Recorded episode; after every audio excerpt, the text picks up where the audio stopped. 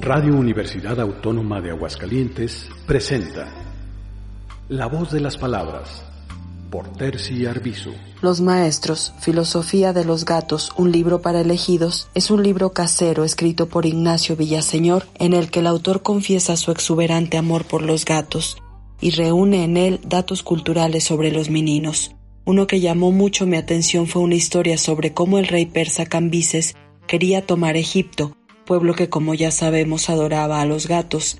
Ante varios intentos fallidos se le ocurrió que se recolectaran muchos gatos y los soldados avanzaron hacia las murallas de la ciudad cargándolos.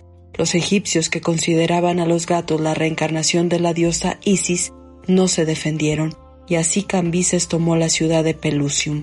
Qué extraño embrujo ejercen los gatos sobre nosotros. El libro contiene además historias sobre gatos trabajadores o héroes alguna incluida en aquel libro titulado Mis primeros conocimientos, que todos los de edad un poco avanzada recordamos. Asimismo hay poemas sobre los gatos, los gatos en la moda, en el cine, etc. Coincidió que poco después de perder a mi gato Leónidas, leí este libro, y el autor del libro que acabo de mencionar me hizo sentir un poco de paz.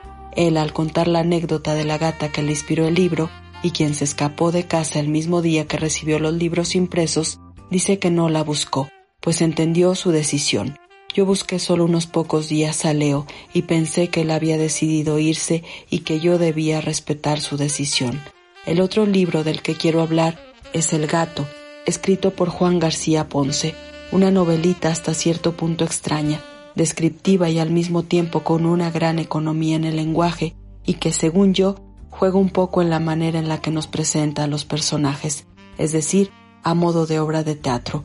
En esta historia hay dos personajes, la siempre sensual Alma y el siempre cómodo Andrés. Los días pasan en el apartamento del último, en el que usualmente lo acompaña Alma, que creo es la fantasía sexual de casi todo hombre. También aparece un pequeño gato gris, que es en realidad el protagonista de la historia. Los gatos se asocian con la sensualidad, con lo femenino, lo oculto. El gato es una especie de tótem de alma, ese gatito que anda por ahí y retosa en sus curvas, en sus senos y que hace las delicias de Andrés. Parece unirlos a veces, parece despertar el erotismo de alma, parece en ciertos momentos guiar los lugares por donde las manos de Andrés acariciarán su cuerpo.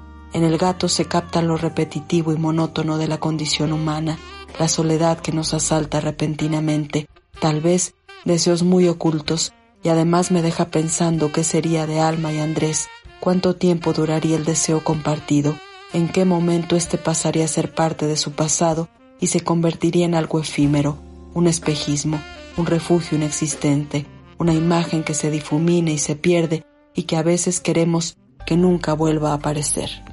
La voz de las palabras, por Terci Arbizu, para Radio UAA